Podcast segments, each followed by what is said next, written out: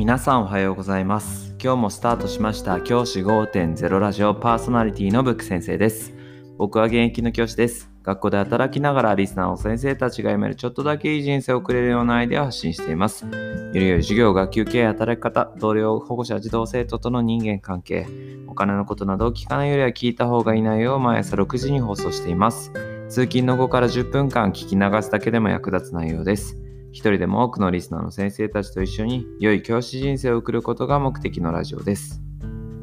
今回は BYOD って何っていうテーマでお話をしたいと思います。先生方が勤めている学校、ギガスクール構想が進み、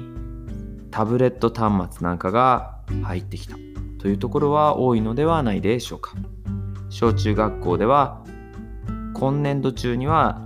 ほぼ100%の学校。大体そうですね。ほぼ100%の学校にタブレット端末が支給されるということが決定しています。すでに多くの自治体でタブレット端末が貸与されていると思います。ここが重要でこれは貸し付けているっていう状態なんですよね。詳しくはギガスクール構想について話している回がありますのでそちらをお聞きいただければ嬉しく思います。今日はそれに関連するキーワード BYOD っていうテーマで話をしたいと思います。これは僕の予想ですが、これから5年間以内に学校のトレンドになるキーワードだと思っています。ですので、このキーワードよくごあのご理解いただければと思います。この BYOD、まずどういう意味か、これ頭文字を取っています。BYOD は Bring Your Own Device です。Bring your own device 日本語に訳すとあなた自身の端末を持ってくるよってことです自分の家庭で使っている端末 iPad だったり iPhone だったり Android だったり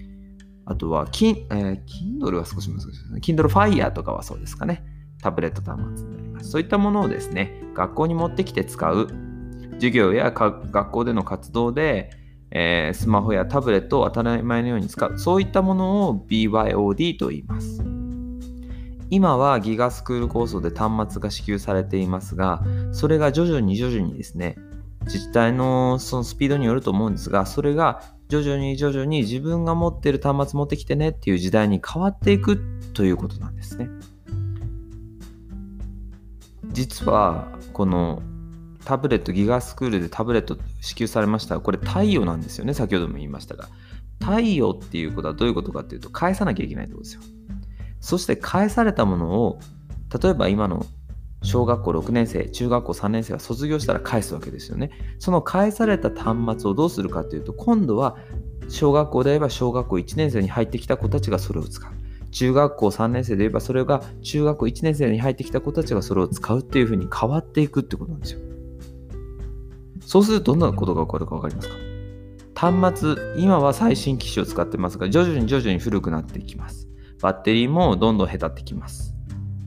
CPU ももっと優れたものが出てきます。そういった状況になった時に、じゃあ、ずっとそのまま使い続けることもできませんし、なおかつ、ギガスクール構想で出た予算はもうつくことはおそらくないでしょう。ってなってくると、この BYOD が現実味を帯びてくるっていうことなんです。古くなった端末より自分の端末使った方がいいよね。それが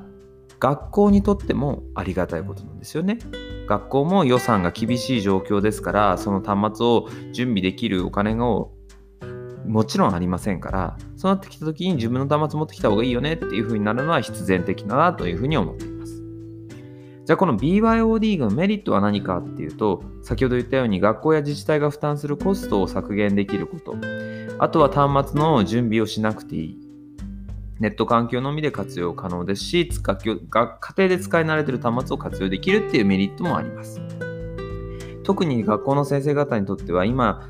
ギガスクールで端末が支給されてめちゃくちゃ忙しいこの時期になんで端末入れんだっていうところが正直なとこだと思うんですよね。大きな学校だと何百台っていう台数をですね、先生方が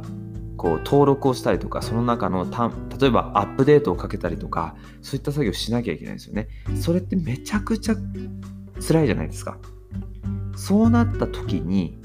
実は BYOD で自分の端末持ってきてるのが管理もしやすいですよね。壊れました、先生壊れましたとか、そういったものも自分の端末だからねっていうふうに言うことできますから、そういった意味でもとても BYOD はいいかなと思っています。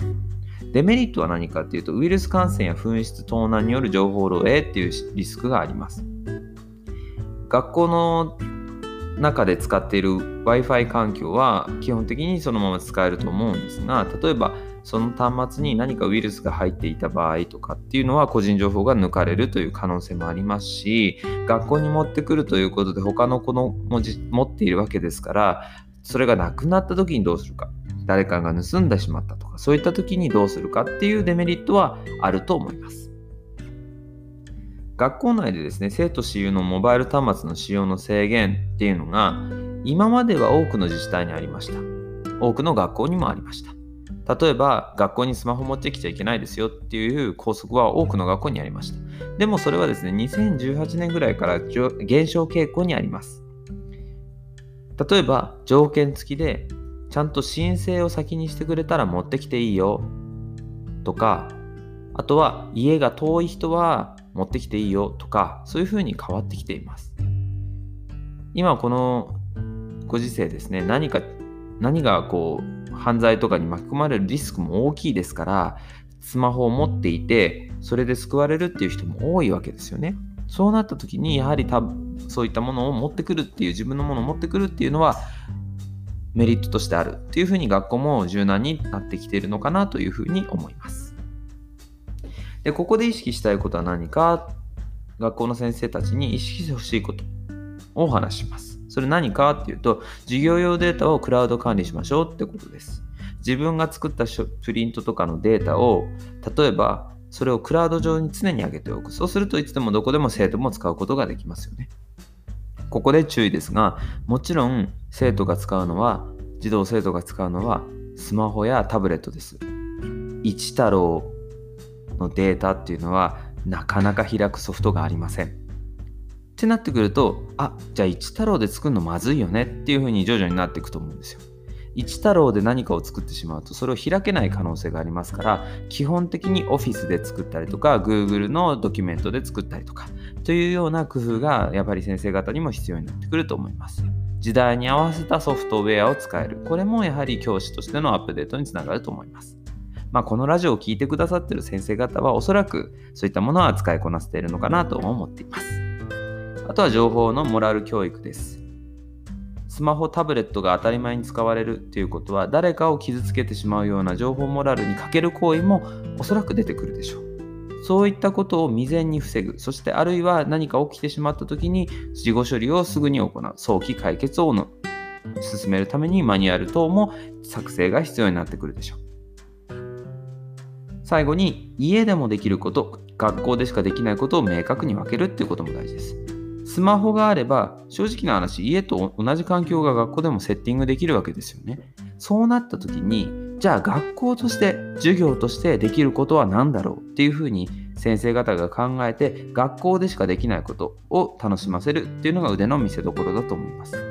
例えば、学校でしかできないことっていうのは、フェイス2フェイスの児童生徒同士のやり取りだったり、先生に何か質問したりっていうのは学校の方が絶対にやりやすいです。そういったことを授業の中でどう取り入れていくか。また、じゃあそれを取り入れるにあたって、じゃあ何は家でやってもらえるかっていう学校で今までやってきたことをそぎ落とす作業っていうのも重要になってくると思います。